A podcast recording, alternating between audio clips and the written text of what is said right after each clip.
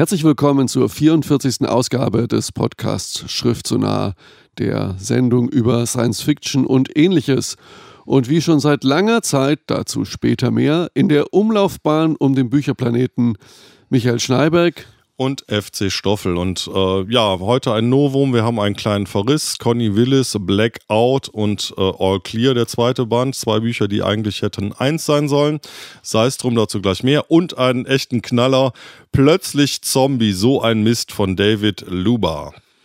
Und in der zweiten Hälfte sprechen wir über die Kurzgeschichtensammlung von Ted Chiang. Die Hölle ist die Abwesenheit Gottes. Und im Rahmen unserer kleinen Serie Rettet die Backlist ein wirkliches Schwergewicht, das Buch der neuen Sonne von Gene Wolfe. Viel Spaß.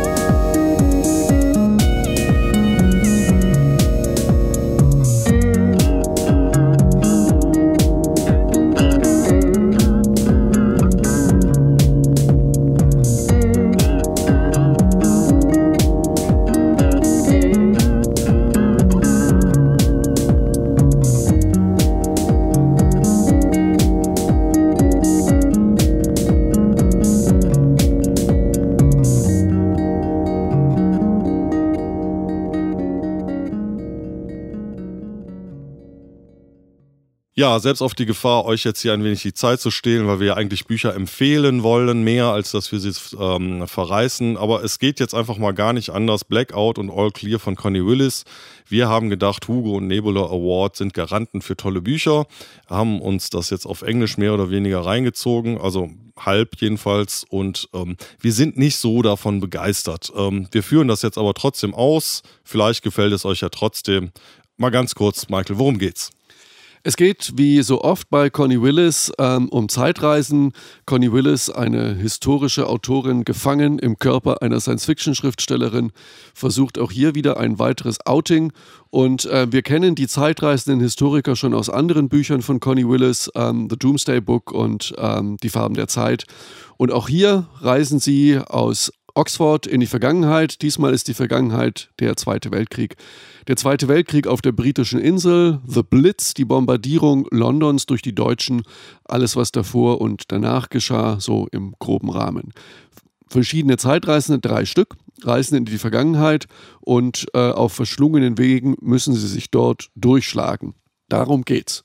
Und ähm, damit knüpft sich schon die erste Frage an, worum geht's sonst? Worum geht es sonst? Ja, und da muss ich leider sagen, es geht sonst um nichts. Es geht einfach darum, möglichst äh, schön und genau, und das macht sie sehr gut, diese Zeit des Blitz in, in London äh, einzufangen. Die, das englische lässige Understatement, mit dem man der Bombardierung begegnet und den Wirren des Krieges.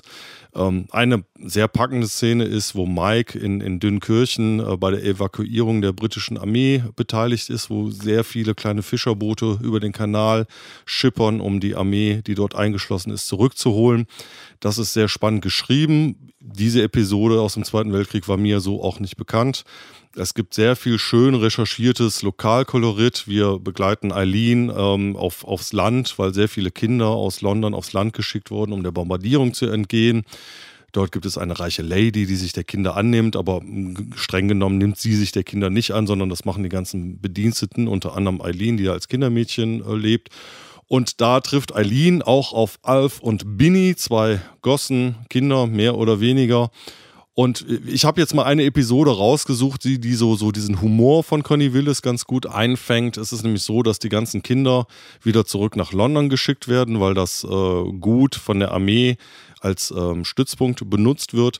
Und Aline ist jetzt mit diesen Horrorkindern, Alf und Binny, im äh, Waggon, der natürlich äh, viel zu voll ist, das Abteil. Aber Alf und Binny sind ein richtig eingespieltes Team, wenn es darum geht, Erwachsene zu vergraulen. Und wir hören jetzt mal zu, wie Alf und Binny ihren Platz am Fenster erobern.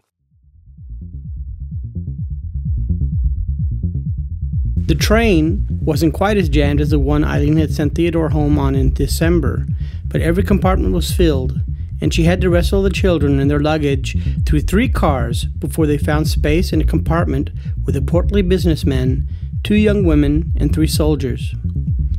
Eileen had to hold Theodore on her lap and sit across from Alf and Binny. You two behave, she told them. We will, Alf promised, and promptly began tugging on the sleeve of the stout man who had the window seat. I got to sit by the window so I can look for planes, he said. But the man went on reading his newspaper, which read, German Blitz tests London's resolve. I'm an official plane spotter, Alf said. And when the man still refused to move, Benny bent toward Alf and whispered loudly, Don't talk to him. I'll wager he's a fifth columnist. The soldiers looked up. What's a fifth columnist? Theodore asked. Here, Eileen said, taking a packet from the basket the vicar had given them and handing it over to Alf and Binny. Have a biscuit. A fifth columnist is a traitor, Binny said, staring hard at the man. He rattled his newspaper irritably. They look just like me and you, Alf said. They pretend to be reading the papers, but they're really spying on people and then telling Hitler. The two young women began whispering to each other. Eileen caught the word spy, and so apparently did the man, because he lowered his paper to glare at them, and then at Alf, who was munching on a biscuit, and then retreat behind his newspaper again. You can tell a fifth columnist by the way they ate children, Benny told Theodore. That's 'cause children are specially good at spotting them. Alf nodded. He looks like Goering, don't he? This is intolerable, the man explained. He flung the newspaper down on the seat, stood up, yanked his valise down from the overhead rack, and stormed out. Benny immediately moved into the now vacant window seat, and Eileen expected an explosion from Alf, but he continued calmly munching his biscuit. You better not eat that, Benny said. You'll be sick. The soldier and the young woman looked up alertedly. Alf dug another biscuit out of the packet and bit into it. I will not. You will so? He's always sick on trains, she said to the soldiers. He threw up all over Eileen's shoes, didn't he, Eileen? Binny, Eileen began, but Alf shouted over her. That was when I had the measles. It don't count. Measles? One of the soldiers said nervously. They're not contagious, are they? No, Eileen said. And Alf isn't going to. I don't feel well, Alf said, clutching his middle. He made a gagging sound and bent over a cupped hand. I told you, Benny said triumphantly, and within moments the compartment had emptied, and Alf had scooted over to the other window. Can I have a sandwich, Eileen? he asked. Soweit also der Ausschnitt aus Blackout von Connie Willis. Und ich muss sagen, Alf und Binny haben mir ganz gut gefallen. Ähm, das ist ganz gut getroffen, macht Spaß. Ähm, und man könnte ja jetzt sagen, ja, wieso, ist doch ganz nett. Also, was soll der, was, wo ist die Kritik an diesem Buch? Die Kritik an diesem Buch ist äh, wirklich grundlegend und umfassend. Und es gab Kapitel, da habe ich wirklich gedacht, das ist eine Frechheit, was Connie Willis mir hier ähm, serviert. Also ich will mich jetzt nicht in Rage reden, aber dieses Buch ist unglaublich langweilig, weil es überhaupt keinen zusammenhängenden Spannungsbogen hat. Es hat nette Episoden, es hat eine nette Situationskomik. Jedes Kapitel endet mit einem Cliffhanger, der Spannung suggeriert, der aber direkt im nächsten Kapitel oder in der Fortsetzung des jeweiligen Handlungsstrangs sofort wieder in Banalität aufgelöst wird. Es Buch hat keinerlei innere Konflikte. Die Figuren sind holzschnittartig, oberflächlich und ähm, was meines Erachtens Connie Willis hier passiert ist, dass sie ähm, so fasziniert war von ihren Recherchen, dass sie darüber vergessen hat, eine spannende Geschichte zu erzählen. Das Ganze ist für mich wie so eine leidlich gelungene Dramatisierung von Rechercheergebnissen und zwischendrin warte ich immer so auf Guido Knops wichtiges Nicken. Was haben unsere Geschichtsdetektive jetzt wieder rausgefunden? Und manche Kapitel, und das ist schon immer ein schlechtes Zeichen, lassen sich schlicht und ergreifend ersatzlos streichen, ohne dass die Handlung irgendwas verliert und das Buch finde ich schriftstellerisch echt, ja, eine Frechheit. Also ich würde Conny Willis wirklich gerne mal fragen, was sich dabei gedacht hat. Dem möchte ich mich anschließen, um das nochmal ganz kurz zusammenzufassen. Also es gibt drei Kritikpunkte. Erstens, diese Zeitreisegeschichte ist vollkommen nebensächlich. Daraus ergibt sich null Spannung. Es ist recht schnell klar, die Zeitreisenden haben ein Problem, wieder zurück nach Oxford zu kommen. Das trägt für 200 Seiten, aber ich bin inzwischen beim zweiten Buch insgesamt bei 700 Seiten und die sind es ist, zeichnet sich einfach nicht ab, ob die zurückkommen oder nicht oder wie sich das äh, gestalten soll. Ganz schwach, es gibt keinen großen Spannungsmoment. Das zweite ist, ich möchte nicht in jedem Kap Kapitel kursiv gesetzte Gedanken der Protagonisten lesen, die sich nur darum kreisen, oh, ich bin ein, eine Zeitreisende, ich bin im Zweiten Weltkrieg, wie komme ich jetzt wieder nach Hause? Aber hey, wenn ich nach Hause kommen könnte, das ist doch Zeitreisen, dann müsste das doch jetzt sofort gehen. Wieso kommt das Rettungsteam nicht? Das ist ein, zweimal gut, aber das in jedem Kapitel zu lesen, in fast denselben Worten ist schlicht und ergreifend langweilig. Und das Dritte ist, wie Michael eben schon gesagt hat, die Figuren haben selber keinerlei innere Konflikte, außer denen, dass sie befürchten, irgendwas an der Zeit verändert zu haben am Lauf der Zeit. Wie gesagt, ich bin auf Seite 700. Bis jetzt ist für mich nicht erkennbar, ob sie irgendwas geändert haben oder nicht. Alles im Allem ein brav recherchiertes Buch mit netten kleinen Miniaturen über die Zeit des Zweiten Weltkriegs in London, aber mehr leider nicht. Und warum die jetzt den Hugo und Nebula Award gewonnen hat, ich weiß es nicht. Also ich kann es nicht empfehlen. Wie sieht es aus mit dir? Nein, auf keinen Fall. Connie Willis sollte lieber mal wieder ein paar Kurzgeschichten schreiben, um runterzukommen. Ja, also es tut uns leid, Connie Willis, Blackout, All Clear, leider nicht.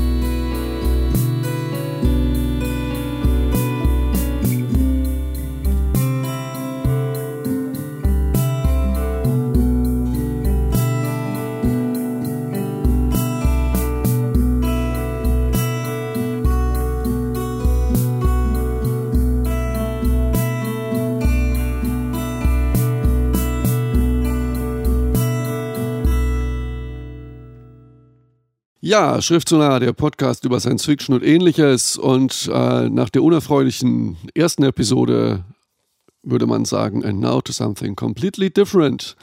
Ein schönes Buch, der Stoffel hat es mir in die Hand gedrückt, ein Kinderbuch, aber ein ungewöhnliches mit dem Titel Plötzlich Zombie, so ein Mist. Und schon, das Cover ist toll und äh, man kann sich kleine Sticker aus dem Buch rausnehmen und sich seine Zombie-Visage selbst zusammenstickern auf dem Cover. Großartig.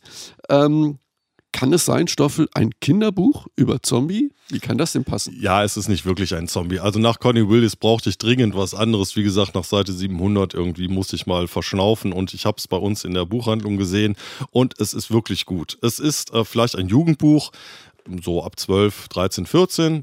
und es ist auch nicht wirklich ein Zombie, sondern Nathan ist ein durchschnittlicher Junge. Daran hat er auch leider sehr zu kämpfen, weil er ist weder der schlechteste Junge in seiner Schule, was ihn ja zu etwas Besonderem machen würde, noch ist er in irgendetwas besonders gut, was ihn zu etwas Besonderem machen würde, sondern er gehört zur Liga der zweitbesten Vergessenen, die in der Schule einfach nur so mitlaufen, die graue Masse. Darunter leidet er ohne Ende und ist natürlich den üblichen Repressalien, man kennt das aus amerikanischen Filmen, äh, ausgesetzt. Er sitzt an dem Tisch der Verlierer, er wird beim äh, Football nie als äh, erster, zweiter, dritter gewählt, er wird meistens auch nicht als letzter gewählt.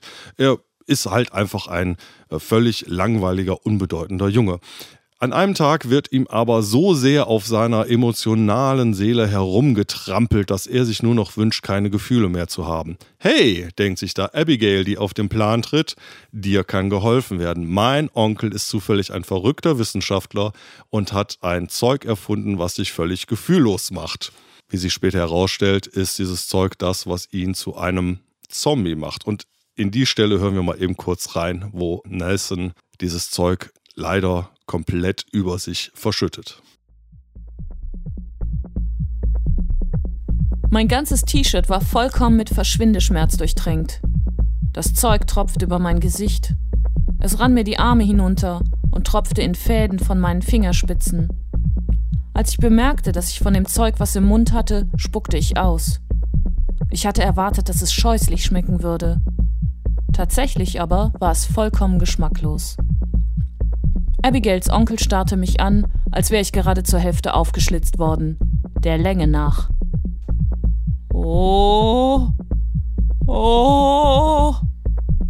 Abigail stierte mich an, als wäre ich gevierteilt worden. Oh nein! Ihr Gesicht wurde derart bleich, dass ihre Sommersprossen wie Masern aussahen. Was ist los? Nichts, sagte Abigails Onkel alles okay? Mach dir keine Gedanken. Er packte eine Handvoll Papierhandtücher und streckte sie mir hin, als hätte er Angst davor, mir zu nahe zu kommen. Gauk, sagte ich, als ich die Handtücher nahm. Was? fragte er. Ich versuchte es noch einmal und sprach dabei so exakt, wie ich konnte. Meine Zunge ist taub. Mach dir keine Sorgen. Ich bin ziemlich sicher, dass das kein Problem ist. Alles wird gut. Ziemlich sicher? fragte ich. Sie sollten dieses Zeug doch kennen. Noch bevor er antworten konnte, wurde die Tür aufgerissen und ein Schwarm blauer Uniformen ergoss sich in den Raum. Es sah aus, als würde die Hälfte der Polizisten von East Craven im Labor ausgeschüttet. Ich war's nicht, kreischte Muki. Er riss die Hände hoch und lehnte sich mit dem Rücken an einen Tisch. Zardo Goldberg? fragte der vorne stehende Polizist und ignorierte Muki. Nie von ihm gehört? sagte Abigails Onkel. Abigail raste zum Fenster und riss es auf. Los, Onkel Zardo! Damit warf sie einen Blick hinaus, wurde noch bleicher, knallte das Fenster zu und brüllte: Dritter Stock! Vergiss es! Ja, das war ein Ausschnitt aus Plötzlich Zombie, so ein Mist von David Lubar. Und ähm, ja, das ist doch sehr, sehr witzig, sehr unterhaltsam. Und ab diesem Moment ist er irgendwie so zombie-mäßig unempfindlich und wie lange braucht es, bis er damit klarkommt oder das bemerkt? Er bemerkt es recht schnell, äh, nämlich daran, dass er nichts mehr verdaut und extrem aus dem Mund stinkt. Und so allmählich wird ihm dann klar, okay, bei mir die ganzen Körperfunktionen funktionieren nicht mehr, aber ich lebe weiter. Kein Herzschlag mehr, atme nicht mehr, muss nicht mehr blinzeln. Er kommt recht schnell dahinter, dass es für die anderen echt unangenehm ist, wenn man gar nicht blinzelt und äh, trainiert sich an, in regelmäßigen Abständen zu blinzeln. Und ja, sein Leben krempelt sich dadurch komplett um. Er kann so viele Klimmzüge machen wie kein anderer, weil er einfach keine Luft verbraucht und seine Muskeln nicht schwach werden. Und er ist plötzlich nicht mehr die graue Masse, sondern was Besonderes.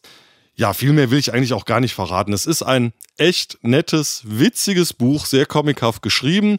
Ich musste ein paar Mal echt laut lachen. Es macht einfach super Spaß. Das mm, liest man an ein, zwei Tagen schnell durch. Aber es hat eine sehr schöne kindliche Moral am Ende. Natürlich, man, man kennt das alles, so, so die, die Tische mit den Verlierern in der Kantine, die ähm, Highschool-Partys mit den Schokobrunnen und äh, die, die, das, das, tolle Schulmädchen, was in die Sportskanone äh, verliebt ist. Also dieser ganze Mix aus, aus amerikanischen Highschool, Screwball-Sachen, das ist alles da drin. Aber trotzdem für mich äh, ein, ein super lustiges Buch, so zwischendurch und, und es hat so, so, so was genial Verrücktes, ähm, echt Schräges, was ich ja an Büchern mag mag, der, der, der haut so richtig auf die Kacke. Und das ist super. Ja, also plötzlich Zombies, so ein Mist von David Luber.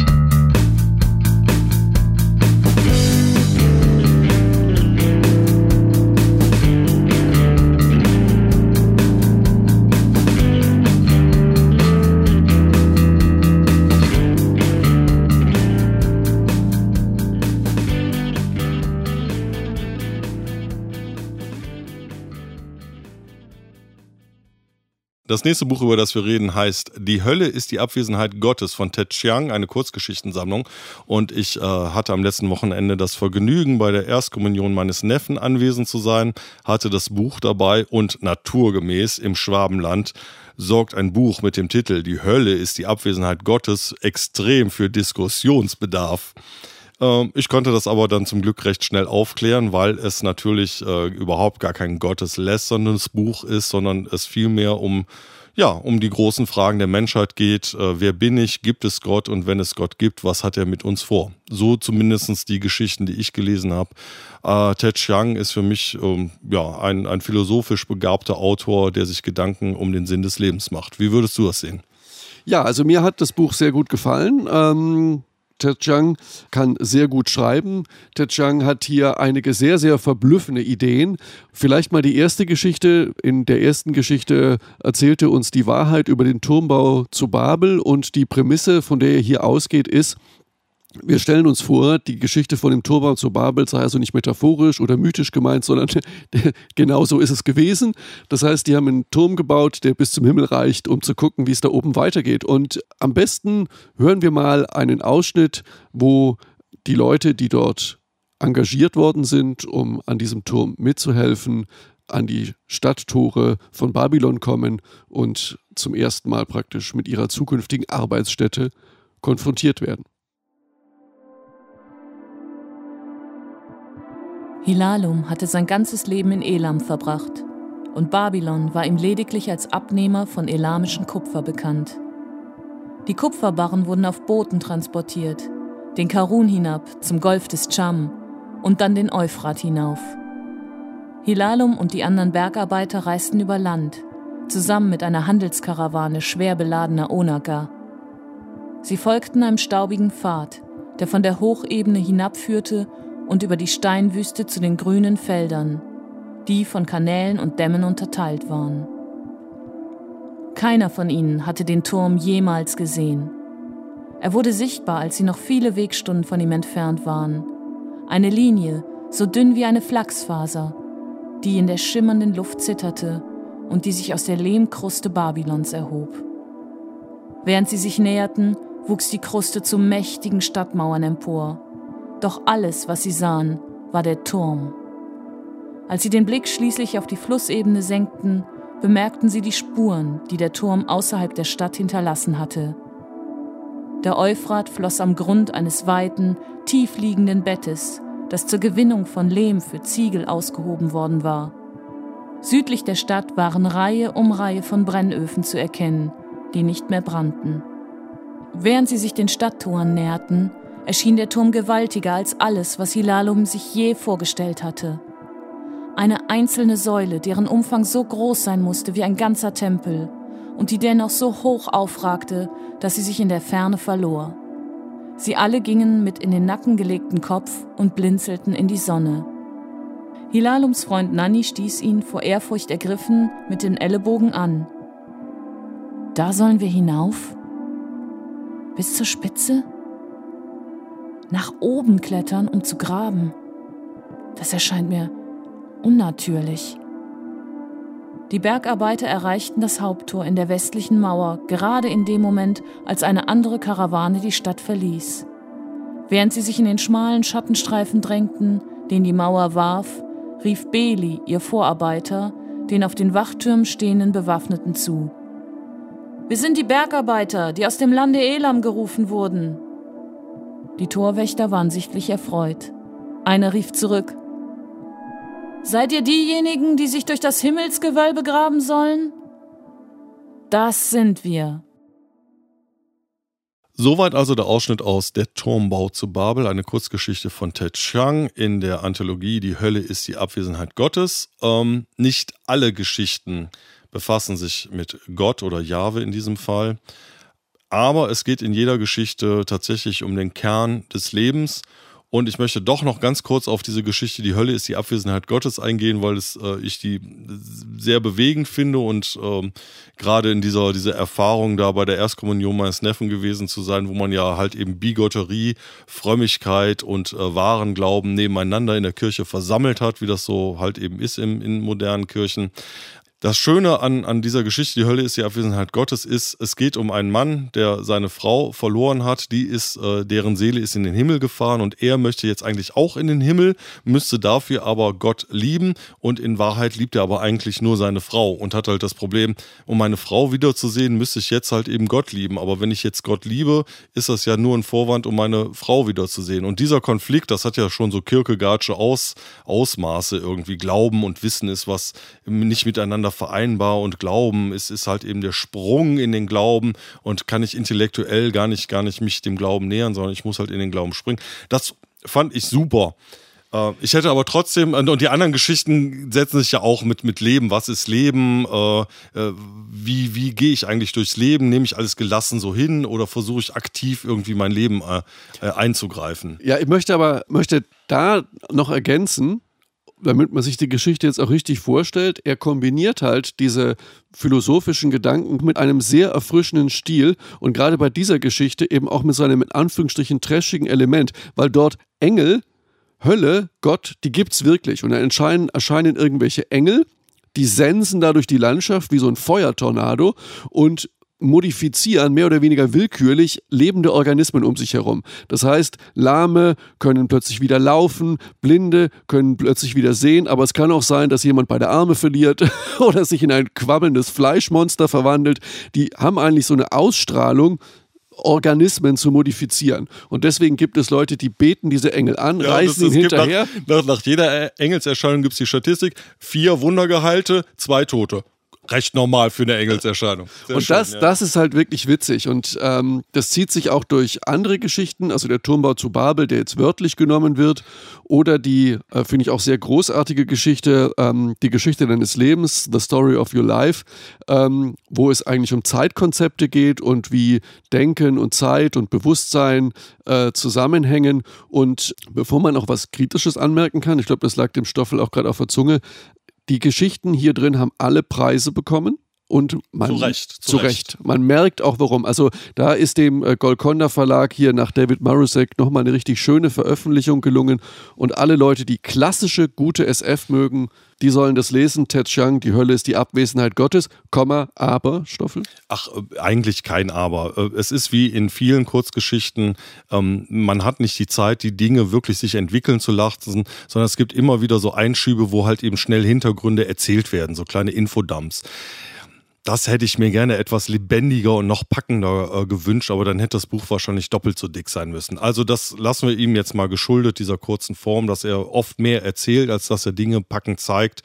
Äh, alles in allem eine unbedingte Leseempfehlung, ein Must-Read. Ted Schlang, Die Hölle ist die Abwesenheit Gottes.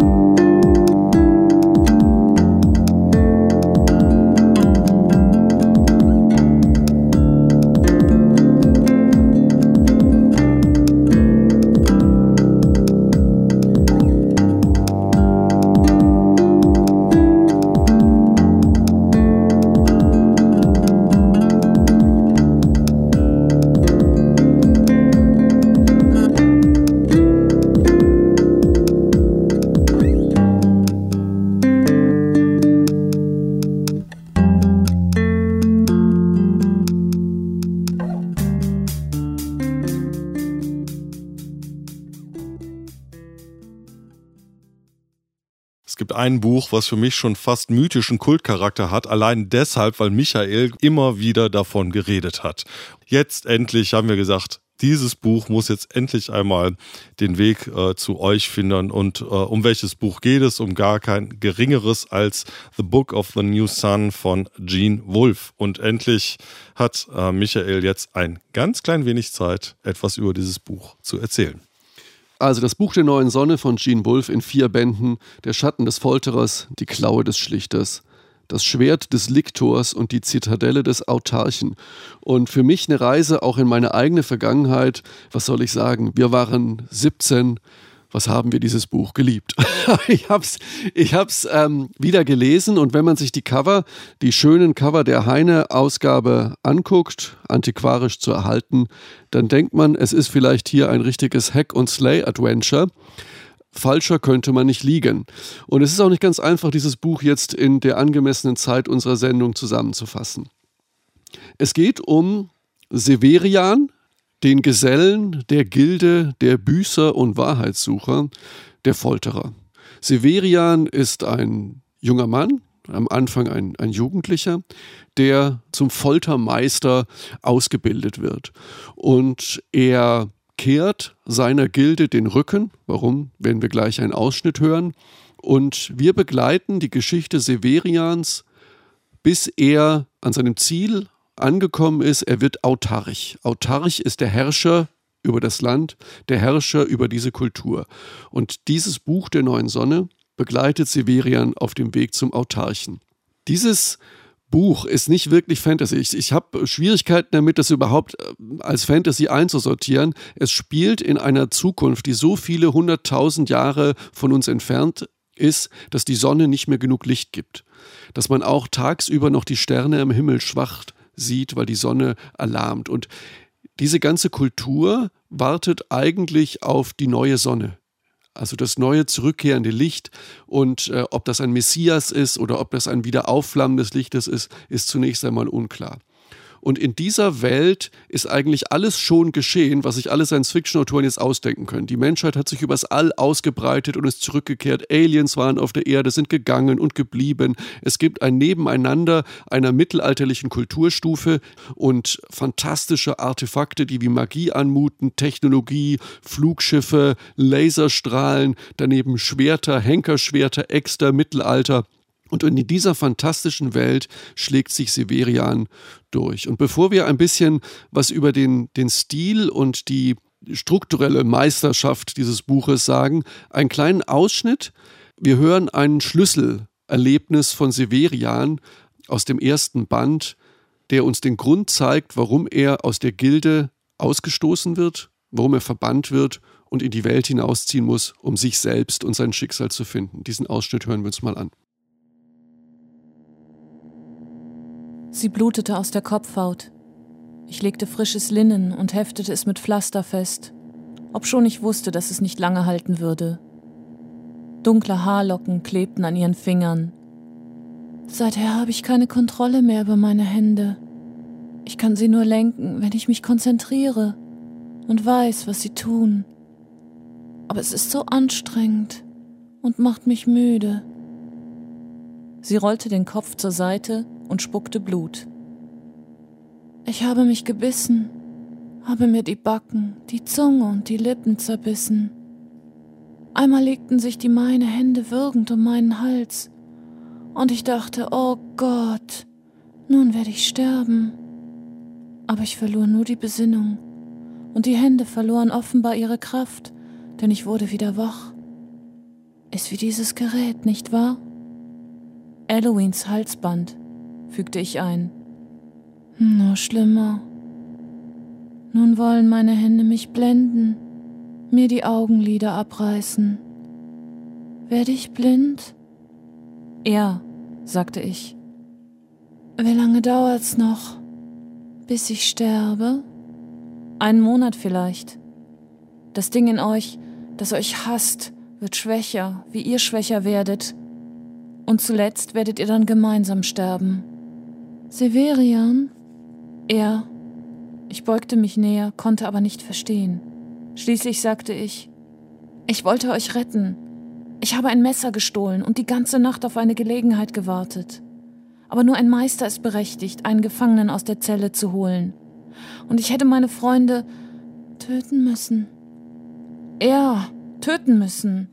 Ihre Hände rührten sich wieder und aus ihrem Mund rann Blut. Bringst du mir das Messer? Ich habe es hier, antwortete ich und zog es unter dem Mantel hervor. Es war ein gewöhnliches Küchenmesser mit einer etwa spannenlangen Klinge. Es sieht scharf aus. Ist scharf, versicherte ich. Ich weiß, wie man eine Schneide wetzt, und ich habe sie gründlich geschliffen. Das war mein letztes Wort an sie. Ich drückte ihr das Messer in die rechte Hand und ging hinaus. Ich wusste, eine Weile würde ihr Wille sie zurückhalten. Tausendmal kam mir der gleiche Gedanke. Ich könnte in ihre Zelle zurückgehen, das Messer wieder an mich nehmen, und niemand würde etwas erfahren. Ich könnte mein Leben in der Zunft weiterleben. Falls sie röchelte, hatte ich's nicht gehört. Aber nachdem ich eine lange Zeit auf ihre Zellentür gestarrt hatte, sickerte darunter ein scharlachrotes Bächlein hervor. Ich suchte daraufhin Meister Gurleus auf und gestand ihm, was ich getan hatte. Ja, soweit also der Ausschnitt aus Der Schatten des Folterers von Gene Wolfe ähm, aus dem vierbändigen Werk äh, Das Buch der neuen Sonne. Recht heftiger Ausschnitt. Ist das ganze Buch so brutal? Ja, es gibt immer wieder sehr brutale Einzelheiten, die aber aus Sicht eines Folterers beschrieben werden, sachlich, nüchtern und eigentlich ziemlich emotionslos. Das heißt, es finden extrem gewalttätige Dinge statt, aber ja, wie ein Chirurg über seine Operation redet. Also ganz locker. Allerdings wendet sich Severian im Laufe äh, dieses Buches, er macht eine innere Wandlung durch und er wendet sich von dieser gewalttätigen äh, Folterei ab. Also er kommt damit nicht klar, weil er Mitleid empfindet mit seinen Opfern und äh, sich immer weniger als unabhängiger Folterer sehen kann. Wenn ich das jetzt richtig verstanden habe, wird Severian ähm, dann ausgestoßen und äh, zieht durch die Welt. Und äh, wem und begegnet er da so und was, was erlebt er da jetzt noch? Sein Meister, der ihn liebt, verhindert, dass er also hingerichtet wird und er soll nach Trax ziehen, eine ferne Stadt, um dort als Henker zu arbeiten. Er trifft sehr viele Leute, ein Menschen, der wird ein Freund von ihm, stellt sich nachher heraus, er ist so eine Art Roboter und kehrt wieder zu den Sternen zurück. Ähm, er stellt sich einer, schließt sich einer Schaustellertruppe an. Die Frau, die sich umgebracht hat, Thekla, die hatte sich verliebt, deswegen hat er ähm, ihr das ermöglicht. Und es gibt dort auf dieser Welt ein Tier, das heißt Alzabo. Und dieses hat eine Drüse. Und wenn man von dieser Drüse die Substanz aufnimmt und dann das Fleisch eines Toten isst, geht die Persönlichkeit des Toten in einen über. Und auf einem eigentlich widerlichen Ritual im Dschungel isst er den gegrillten Fleisch dieser Frau, die sich da gerade umgebracht hat. Und seitdem ist sie immer in ihm und begleitet ihn. Wenn er nicht aufpasst, übernimmt sie ihn in Stresssituationen. Und er fängt an, wie diese Frau zu reden und sich zu bewegen, sodass er sogar verwechselt wird von Leuten, die ihn nur im Halbschatten sehen. Großartige Idee. Es ist ein außerirdisches Wesen, das auf der Erde lebt, noch aus der Zeit, wo die Menschen noch so Viecher mitgebracht haben ist das ein Drogenroman, also wo, wo eine abgefahrene Idee die nächste jagt und man ein, ein Panoptikum an, an Situationen hat? Es ist schwierig zu sagen. Äh, gerade, die, gerade der erste Band hat wirklich eine Art drogenmäßige Intensität. Der saugt einen regelrecht ein. Ähm, ein Vergleich, der mir beim Lesen gekommen ist und den ich persönlich sehr treffend finde, weil es eben auch 80er Jahre ist. Für mich ist dieses Buch so ein bisschen wie Progressive Rock, also wer damit was anfangen kann. Die frühen Werke von Yes, Genesis, äh, äh, King Crimson und Gentle Giant. Also 20 Minuten lang filigrane Musikstücke auf einem musikalisch extrem hohen Niveau, die aber heute kaum noch einer am Stück aushalten kann. Das soll jetzt keine Kritik an diesem Buch sein, aber es ist wirklich wie Progressive Rock. Also im Ganzen kann schwierig sein, aber wenn man das hört, gibt es so Miniaturen, Motive, die sind so großartig, dass es für alles belohnt. Also das Buch hat anstrengende Teile, zum Beispiel Theaterstücke. Der schließt sich einer ziehenden Schaustellertruppe an und führt mit denen Theaterstücke auf. Und das ist dann ein ganzes Kapitel nur dieses Theaterstück. Mythisch, schwer zu verstehen. Dann gibt es halt großartige Episoden. Das Buch ist wie ein Mosaik und ich habe mich oft gefragt, ob das Bild, was am Ende dieser vier Bände da ist, ob das geplant war oder ob das intuitiv entstanden ist. Das heißt, hat Gene Wolfe einem angelegten Muster gefolgt? Wusste er, wo er hin will? Oder hat er einfach nur Steinchen neben Steinchen gelegt und ein riesiges, ja, ein riesiges Mosaikbildchen zusammengelegt? Und weil man das nicht weiß, dieses Buch hat so eine beiläufige Genialität. Wenn es einen Plan hat, dann versteckt er ihn und am Ende steht man vor einer riesigen Kulisse und denkt sich so, mein lieber Scholli, wie geil ist das denn? Ja, wir könnten jetzt noch Stunden über dieses Buch reden und glaub mir, ich habe das mit Michael schon getan in den letzten zehn Jahren, die wir diese Sendung jetzt schon machen. Und äh, ja, da sind wir eigentlich auch schon an der richtigen Stelle. Äh, fast genau vor zehn Jahren lief unsere erste Sendung, damals über den Bürgerfunk. Und aus diesem Anlass möchten wir gerne noch einmal zwei T-Shirts in den Äther hinaushauen. Verschenken. Ja, uns gibt es schon seit zehn Jahren. Das ist unglaublich. Im äh, April 2002 haben wir unsere erste Sendung gemacht. Kinder, die Zeit vergeht, da war die Hälfte von euch noch gar nicht geboren. Und wir ähm, ja, verschenken zwei unserer wunderschönen T-Shirts an die ersten beiden, die zu unserer Sendung auf der Webseite etwas posten und in diesem Post schreiben, wie lange es schon Schriftsonar gibt. Ja, und damit endet unsere Sendung dann auch heute einmal wieder. Äh, vielen Dank an Fabian Doles und äh, Doris Mücke, unsere beiden Sprecher und Sprecherinnen. Ja, und das letzte Wort äh, gehört Nathan, dem unfreiwilligen jugendlichen Zombie. Aus dem Buch Plötzlich Zombie, so ein Mist. Mein bester Freund und ich haben früher immer gewettet, wer die krassesten Sachen kann. Mit sowas geben wir uns jetzt nicht mehr ab. Selbst wenn ich es nicht drauf anlege, kann ich jedes Mal gewinnen. Guten Abend. Nö, schönen guten Abend.